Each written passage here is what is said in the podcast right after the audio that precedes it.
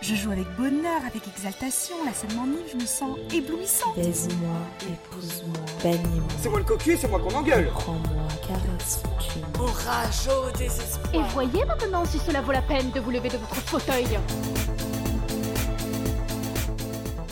Bonjour à toutes et à tous, bienvenue dans ce nouvel épisode de Hors scène, le podcast qui dévoile les dessous du théâtre. Je m'appelle Alexandra Vépierre, je suis journaliste et un mardi sur trois, je reçois un ou une professionnelle du spectacle pour mieux comprendre ce milieu artistique. Aujourd'hui, je reçois Guillermina Célédon et Jean-Raymond Jacob. Guillermina est directrice artistique du collectif Plateforme, avec lequel elle a créé deux spectacles dans l'espace public, Trafic et Seul. Jean-Raymond est auteur et metteur en scène de la compagnie Opposito et il est le directeur artistique du Moulin Fondu, qui est un centre national des arts de la rue. Tous deux se connaissent très bien puisque le Moulin Fondu a accompagné le collectif de Guillermina dans la création de ses spectacles. Avec Guillermina et Jean-Raymond, on va parler des arts de la rue. Comment crée-t-on un spectacle de rue? Comment fonctionne ce secteur en France? Et quel impact a la crise actuelle sur ce milieu? Vous retrouverez toutes les références et les spectacles cités dans la description de l'épisode.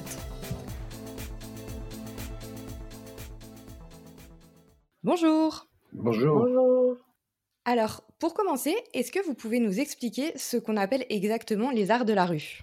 Alors, euh, les arts de la rue, ça va être. euh, c'est vraiment toutes les formes artistiques possibles et imaginables, que ce soit euh, de la performance, de l'installation, euh, du théâtre, de, de la musique, qui sont actives en fait euh, dans l'espace public. Donc, ça crée des, des formes de, de manifestations artistiques, d'événements culturels qui sont donnés dans un espace qui est commun à tous et qui se partagent d'une manière plus libre, on va dire, que dans, des espaces clos dans lesquels il va falloir réserver, y aller, se, donner la peine d'y aller en fait.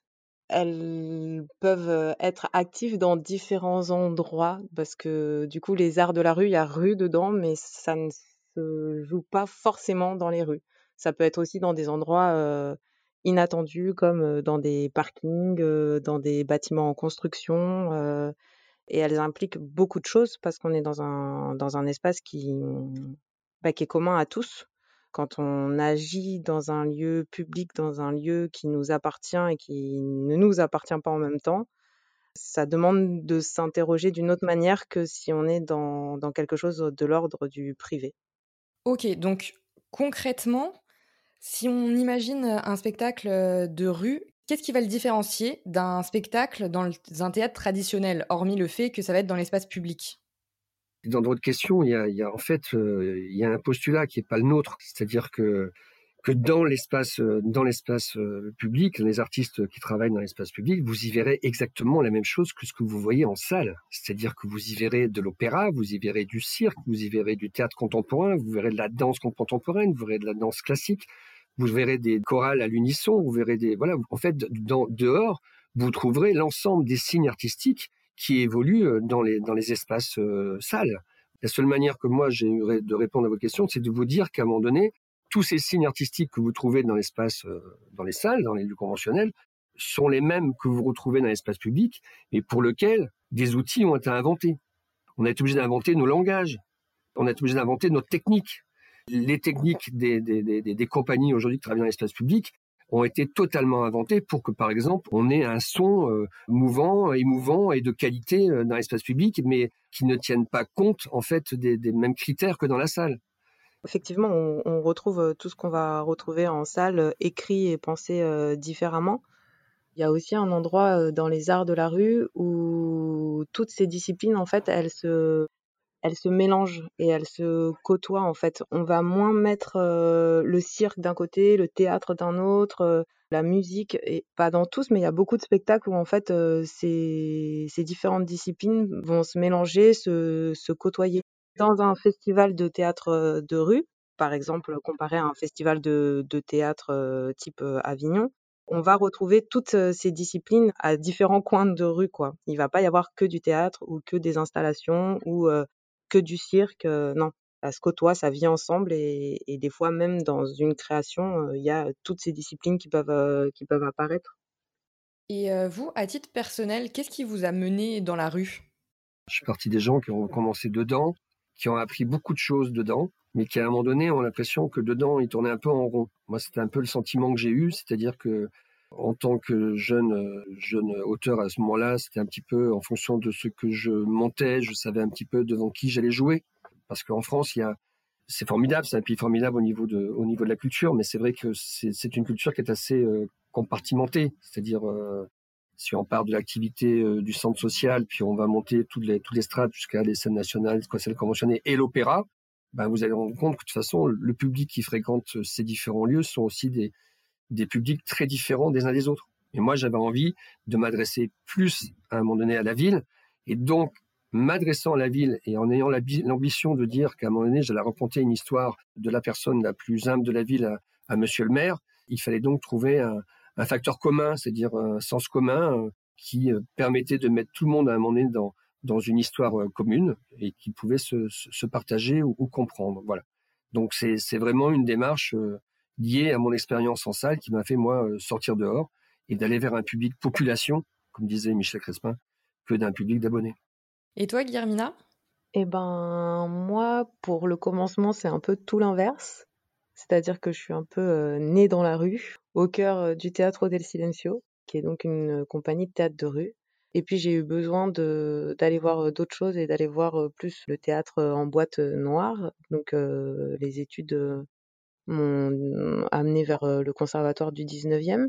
Et en fait, c'est c'est le sujet la thématique des pièces que j'ai mis en scène. Donc la première c'est Trafic qui était sur la traite sexuelle, sur la prostitution et la deuxième sur des histoires de de familles monoparentales en fait mais les deux mises en scène sur lesquelles je me suis jetée quoi, c'est presque la rue qui s'est imposée en fait à ces thématiques.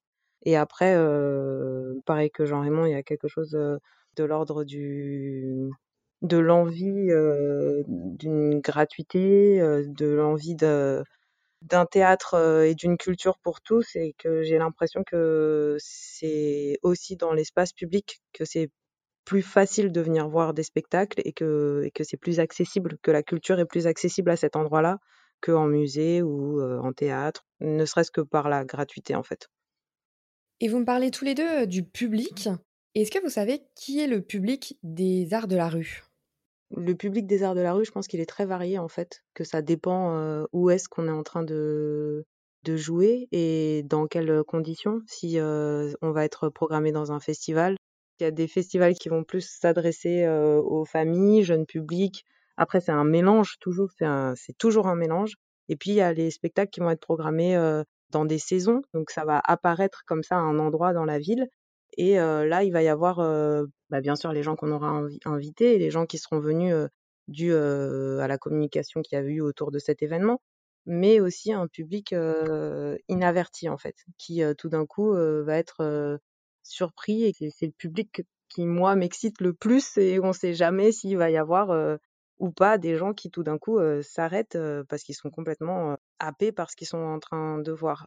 Bien sûr, on a un public d'habitués qui qui vient au festival, qui suit les arts de la rue et tout. Et tout d'un coup, il y a la petite mamie qui est partie à la boulangerie ou j'en sais rien, les jeunes qui sont sortis faire du vélo, rien à voir, ils étaient absolument dans, un autre, dans une autre ambiance et tout d'un coup ils arrivent et là, waouh, qu'est-ce qui se passe? Et ils sont pris par la chose et il y a aussi ce public-là. On n'arrive pas sur le siège 56 de l'allée 4 aux Amandiers à Nanterre par hasard en fait. On tombe pas par hasard dans un siège de, au théâtre, alors que dans les arts de la rue, on peut tomber par hasard sur un spectacle, en fait. Il y a quelque chose de l'ordre de, mmh, du surprenant et de la surprise, je trouve. Et donc pour continuer sur, euh, sur le public, quel va être le rapport avec le public? Est-ce que dans la rue, il va y avoir le quatrième mur, par exemple, ou il va y avoir des adresses directes au public? Alors, Le quatrième mur existe dans l'espace public comme il existe sur un plateau. C'est au metteur en scène de savoir s'il le fait exister ou pas.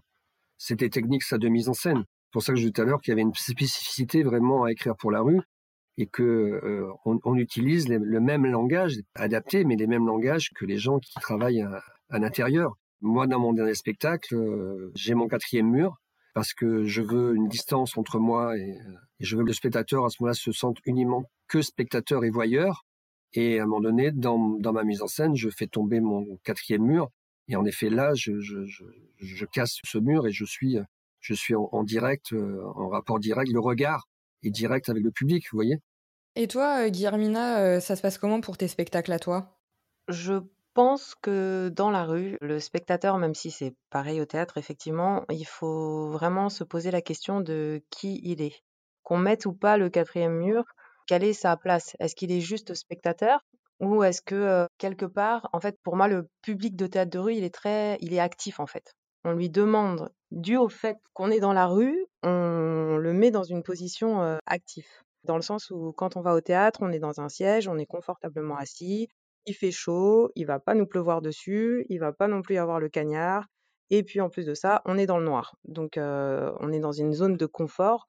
Et dans la rue, il n'y a pas cette zone de confort en fait pour le public. On est dans l'espace public, on est en alerte, tous, on est dehors. Et même si on, est chill sous un arbre, tranquille, en train de, boire un coup et de regarder un spectacle en même temps, on n'est pas à l'abri que tout d'un coup, je sais pas, le spectacle se mette à nous tourner autour. va falloir suivre tout d'un coup le spectacle qui va qui va aller d'un point A ou un point B. On, on sait jamais en fait. On peut toujours être surpris. Mais en tout cas, il faut dès le début s'interroger. Je pense que c'est important dans les arts de la rue de s'interroger euh, sur euh, quelle est la place du spectateur. Mais pareil au théâtre en fait. La place du spectateur est quelque chose qu'on est obligé de nous d'intégrer à, la mécanique du spectacle. C'est-à-dire que par contre, quand j'écris quelque chose qui est en salle, en effet, je, sais plus ou moins, enfin, mon public est, frontal. euh, je sais que la meilleure place, c'est le sixième rang au centre, c'est la place du metteur en scène. Pour nous, par contre, surtout dans les spectacles en mouvement, comme le dernier qu'a écrit euh, Guillermina ou les, précédents que moi j'ai pu fabriquer, vous avez un, spectacle qui est en mouvement. Et donc là, vous êtes obligé de vous interroger sur la place du spectateur en permanence. Qu'est-ce que voit ce spectateur à l'endroit où il est placé? Que voit-il de votre image et que voit-il, qu'entend-il de votre langage? Donc la place du spectateur dans l'écriture, elle est fondamentale. C'est un élément mécanique de la dramaturgie. Et justement, est-ce que vous indiquez au public où il doit se placer ou est-ce qu'il est libre de se placer où il veut? Non, non, non. On est des grands dresseurs de foule. hein. Non, non, non, non, non, non. Le spectateur, il, il se met pas là où il veut. Il se met là où nous, on pense qu'il sera le mieux pour voir le spectacle. Et on induit euh, tous les codes pour qu'à un moment donné, il les intègre. Donc, il y a différentes manières de le faire. Comme par exemple dresser l'oreille. C'est-à-dire que moi, je joue devant des foules. Sur un cori on peut avoir jusqu'à 2500 euh, personnes euh, qui nous suivent comme un Aurillac. Et mes 28 comédiens vont pénétrer le public euh, doucement, sans bruit, sans les heurter, en fendant la foule. Et puis on va aller se poser. Et là, vous allez voir que la foule qui était avant qu'on arrive en pleine discussion, en plein débat, va commencer à dresser l'oreille. Donc on est vraiment des dresseurs de foule. C'est-à-dire que le public, moi, je sais exactement où il va être et comment je vais le déplacer. C'est pour ça que on intègre à ce point le regard du public. Quand moi je fais une image qui est une image passante, qui pourrait être pour euh, schématiser euh, une image, une image de carnaval euh, monumental, par exemple, moi ce qui m'intéresse, c'est que les gens se racontent la même histoire à l'issue. Donc que je sois devant cette parade ou derrière cette parade, je ne vois pas forcément la même chose, l'image de la même manière, mais ce que moi je veux que le public ressente à ce moment-là, qu'il soit devant ou derrière, c'est la même émotion. Et ça, c'est un savoir-faire qui nous est propre. Et je ne vous donnerai pas toutes les recettes parce que pour l'instant, on va garder un peu pour nous encore. Ok, on va garder un peu de mystère. Je sais pas qu'est-ce que t'en penses, euh, Guillermina? Bah, je pense qu'en tout cas, on, on essaye. je suis pas euh, encore, euh, je pourrais pas parler de cette manière-là parce que, mais on essaye, c'est sûr, de d'emmener le public à un endroit, de le dans une déambulation. Moi, c'est du coup le deuxième spectacle, c'est une déambulation. On essaye de de penser à où est-ce qu'on met son image, sa scène. Mais il y a quelque chose sur le, enfin, il y a un truc sur lequel je suis d'accord et pas d'accord, mais c'est qu'en tout cas, même dans une déambulation, dans un fixe, une déambulation, peu importe, le public, il a une grande liberté. Ça veut dire que même si nous, on a prévu et ce qu'on sait que c'est à cet endroit-là que c'est bien mieux de voir la scène qu'à un autre, le public, il se met où il veut et finalement, enfin, moi, en tout cas, en tant que public, j'aime quand je me sens libre. Et du coup, j'essaye de que dans les spectacles aussi, ils se sentent, que je mets en scène, ils se sentent libres. Et même si on a tous tous les codes et toutes les recettes et toutes les choses, pour que les choses se passent d'une manière ou d'une autre et que, comme tu dis, on dresse les foules. Enfin, je suis pas forcément d'accord avec, avec ce mot-là, mais qu'on essaye de le de l'accompagner vers l'endroit où on a envie qu'il se place, bah, des fois, en fait, non, pas du tout. Maintenant, j'aimerais savoir comment on fait pour écrire un spectacle de rue? Déjà, vraiment, c'est très personnel comme réponse et, je pense qu'on a vraiment chacun, et pareil au théâtre, hein, chacun notre technique, chacun nos idées, on, part tous de choses très différentes. Mais c'est vrai que, en tout cas, pour ma part, j'ai une envie de faire passer un message en fait dans cet espace public. j'ai envie de mettre en avant et en lumière certaines choses qui me révoltent, qui me touchent. Donc ça part de là. Et par exemple pour Trafic, hormis le fait que c'était une évidence par rapport à la thématique, que la prostitution, bah, c'est un métier qui a lieu dans la rue. Là aussi, le spectacle allait avoir lieu dans la rue. Mais ensuite, c'est la scénographie qui rentre, pour ma part, en tout cas, très vite en jeu. C'est-à-dire que, ok, on est dans l'espace public, l'espace public, il est déjà immense. On peut se faire bouffer par l'espace public. On peut tout d'un coup devenir minuscule, quoi, en tant que comédien. Donc, comment on a une scénographie qui a un sens avec ce qu'on veut raconter et qui en même temps va épouser l'espace public dans lequel on est, avoir un sens par rapport à ce qu'on est en train de raconter dans la pièce de théâtre qu'on est en train de mettre en scène, quel sens ça va avoir? Et bien évidemment, si on joue de nuit ou de jour, ça va pas du tout être la même chose. Il y a aussi la lumière, éclairer, éclairer les, les, comédiens et les scènes qui sont en train de se passer si tout d'un coup on est de nuit mais je pense qu'il y a un endroit où on essaye de pas refaire la boîte noire en extérieur en fait. Dans Trafic, par exemple, les lumières, c'était les feux des camionnettes qui éclairaient les comédiens. Des camionnettes qui, elles, représentaient une symbolique forte dans la prostitution ou dans la traite et qui en même temps était un lieu où les comédiens jouaient et qui en même temps hébergeait des installations, des, infrastructures sonores où il y avait des témoignages dedans à la fin. En fait, pour créer un, spectacle dans l'espace public, il faut penser déjà à sa jauge, si on envisage que ce soit pour 1500 personnes, on va pas du tout penser la même chose. 3000, 4000, 5000 personnes, ça va pas du tout être la même chose que si on, pense un spectacle pour un seul spectateur ou 20 spectateurs. La scénographie, qu'est-ce qu'elle raconte? Est-ce qu'on a envie qu'elle déforme l'espace public? Est-ce qu'on a envie qu'elle vienne s'imposer comme ça avec des gros sabots, qu'elle soit monumentale comme Royal Deluxe ou alors qu'elle soit plutôt complètement invisible. C'est juste un passant. On, on, se rend même pas compte. On est au milieu d'une pièce de théâtre, mais on n'est même pas au courant.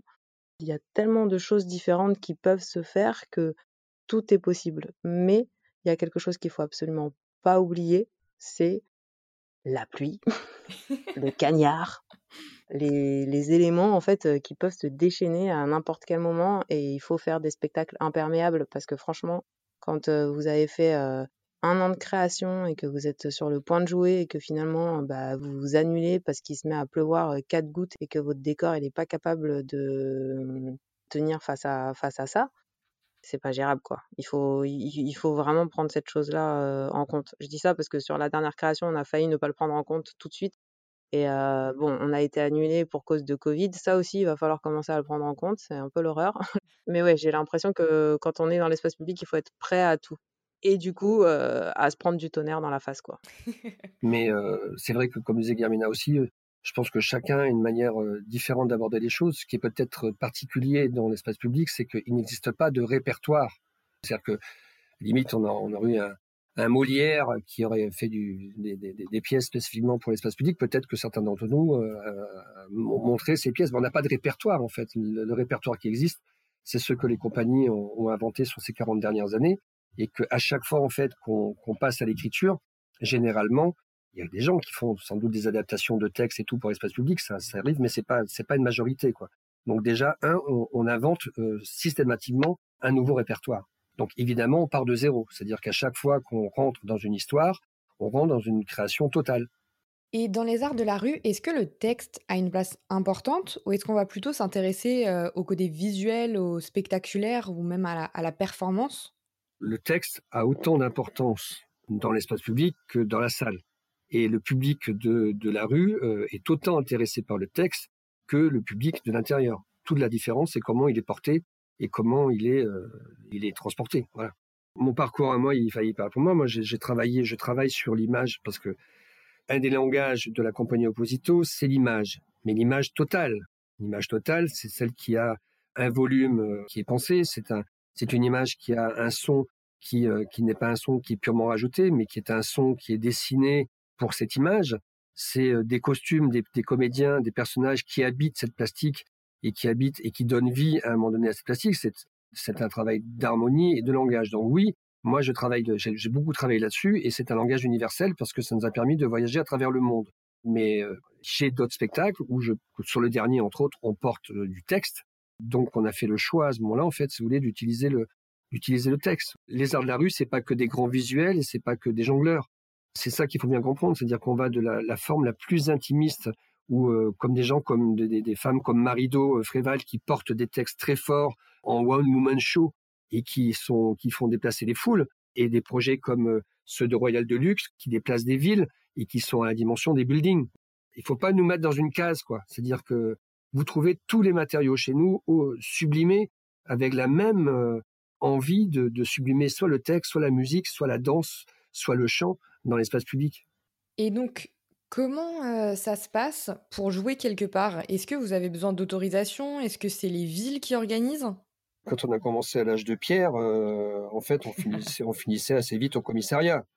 Donc on s'est dit que peut-être il euh, faudrait qu'on comprenne pour pas finir au commissariat. Donc non, en fait, pour jouer dans la ville, il faut d'abord l'autorisation de, bah, des, des, gens qui usent de l'espace public, qui en ont autorité. Donc les magistrats des villes, les premiers magistrats, les maires, sont les maires qui donnent les autorisations de jouer ou pas dans leur ville. Et donc, si vous finissiez au commissariat avant, c'est parce que justement, il n'y avait pas cette possibilité d'avoir des autorisations? Bah en fait déjà ce qu'on faisait c'était un peu on était un peu des ovnis ça n'existait pas ce qu'on faisait donc même dans des, des manifestations qui, qui, nous faisaient venir eux-mêmes n'avaient pas les les, les les coutumes. Donc il suffit simplement que qu'on n'ait pas demandé à l'époque on savait même pas qu'il fallait demander une autorisation à la préfecture. Mais la préfecture elle à l'époque elle connaissait que les elle savait ce qu'était un carnaval donc en fait, on a, à un moment donné, on s'est déclaré quand on faisait des choses pour pas finir au poste, on se déclarait comme des carnavals. En fait, ce qui s'est passé, c'est que progressivement, ce métier s'est construit à tous les niveaux, c'est-à-dire qu'on en a forgé le cadre artistique, le cadre technique, mais aussi le cadre juridique. On a fait évoluer nos pratiques avec les pouvoirs publics pour se faire comprendre, se faire entendre et, euh, pour pouvoir avoir de plus en plus euh, des, villes qui avaient l'autorité de, de, nous laisser jouer euh, dans leur espace public. Donc ça a été une construction euh, progressive. Mais aujourd'hui, évidemment, euh, entre les moments où nous, on a fini au poste et, d'autres jours où je vous assure que c'est les motards de la route qui nous ouvrent la route, euh, il y a eu du chemin, quoi. Quand vous parlez de l'âge de pierre, c'est donc quand vous avez commencé, donc il y a, y a en 40 ans en gros. oui, c'est ça, ouais. C'était il n'y a pas si longtemps finalement. Non, c'est pas si longtemps, mais c'est un métier qui est jeune, hein. c'est, ça c'est très important. Hein. Je veux dire, le répertoire des arts de la rue à 40 ans. premier signe, premier signe vraiment d'artistes prenant la tête de manifestations. C'est avec le Bread and Puppets au moment de, voilà, c'est une des compagnies qui avait des effigies de carnaval, qui prenaient la tête des manifestations et qui étaient des artistes, qui sortaient pour la, contre la guerre du Vietnam. Et après, il y a eu une espèce de, de no man's land. Je veux dire, c'était le premier signe qu'on peut dire. Et après, ça a été, euh, c'est le berceau du théâtre de rue, c'est, l'Espagne en Europe. C'est un métier encore qui arrive à se reconnaître parce qu'on a une histoire qui est pas si, si ancienne et il n'y a pas non plus dix mille chapelles chez nous comme il peut y en avoir dans le, dans le théâtre conventionnel. On, on, se connaît, nous on a un petit métier. C'est vrai que quand on a un qui dit une connerie, on le sait vite, quoi. Et quand quelqu'un dit quelque chose de bien, ben on, le sait aussi, quoi. Ok. Et euh, alors, question importante, comment vous êtes rémunéré pour vos spectacles de rue? Ben, on, on, est payé. Oui, mais par qui? En grande partie par les collectivités territoriales, par les mairies, par euh, les intercos, par euh, les régions qui sont à l'initiative de lignes budgétaires et de budgets qui permettent à des opérateurs sur les territoires de faire appel aux artistes de rue. Donc on est rémunéré par de l'argent public en grande partie. Et euh, est-ce que le public y donne de l'argent parfois? Non, un des fondamentaux, je pense, de... enfin moi c'est une des raisons pour laquelle je suis dans l'espace public, c'est que ce que disait tout à l'heure aussi Guillermina, c'est que la gratuité est un des fondamentaux de notre démarche. On n'a pas de caisse, on n'a pas de recettes, mais on est payé par de l'argent public et notre travail, pour lequel on est rémunéré, on le met sur la place publique. Après, ça, ça dépend. Il y a aussi euh, des endroits et des festivals où on va venir euh, jouer et on va être, comment dire, ça va pas nous rémunérer, mais ça va renflouer un petit peu les caisses et on appelle ça jouer au chapeau en fait. Quand on est programmé par un festival, on est rémunéré, il y a un coût de, un prix de session et on paye, je sais pas d'où exactement, enfin ce que j'aurais moins à expliquer d'où d'où vient l'argent pour pour ensuite nous les compagnies le reverser à nos équipes. Mais quand on vient des fois jouer dans un festival en off, il n'y a pas de billetterie. Dans un festival comme Avignon, quand il y a un off, le off fait une billetterie, le public vient et achète des billets. Là, il n'y a pas de billetterie, mais à la fin du spectacle, on fait tourner ce qu'on appelle un chapeau ou autre chose, ce qu'on a sous le coude, mais le public donne en fait ce qu'il a envie et en général ça ne sert pas, enfin avec ça on ne fait pas des cachets, on ne paye pas les artistes. Hein. C'est la même économie dans la salle. Hein. Tu as les gens qui sont programmés en in à Avignon et qui auront leur contrat de session et leurs hébergements pris en charge.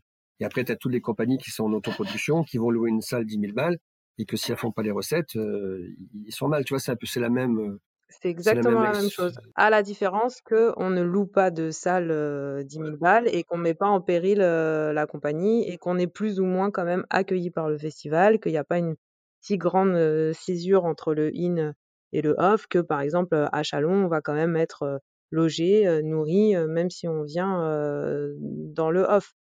Et pour revenir maintenant sur l'actualité, où en est la situation pour les arts de la rue? Est-ce que vous pouvez jouer ou est-ce que vous ne pouvez pas jouer? Il y a des endroits oui, il y a des endroits oui, oui, et il y a des endroits non. Voilà. En fait, ça dépend de la partition, ça dépend de quelle couleur euh, vous êtes euh, et de là où vous êtes. Si vous êtes vert, un peu orange, jaune, rouge. Mais en Ile-de-France, non. Actuellement, on ne peut pas jouer dans l'espace public. Donc, on est en conversation et en discussion avec les instances aujourd'hui, puisque tout à l'heure, je vous disais que c'était quand même les maires qui nous donnaient les autorisations de jouer dans leurs espaces. Aujourd'hui, la situation fait que ce n'est plus le maire qui décide en grande partie, sinon même pas du tout, ce sont les préfets. Donc on essaye de discuter avec notre préfecture pour mettre en place et préconiser des, une méthodologie, en fait, une, une manière, euh, en tenant compte de la situation Covid, de pouvoir mettre en place dans l'espace public des lieux euh, consacrés euh, à tous ces spectacles qui actuellement euh, ne sont pas diffusés. Quoi. Je pense qu'en fait, non, ça, ça, on arrive à un endroit où ça devient grave, vraiment, vraiment très grave et incompréhensible. Je pense qu'on est face à certaines injustices qui ne sont pas justifiées dans la manière dont la crise est gérée actuellement.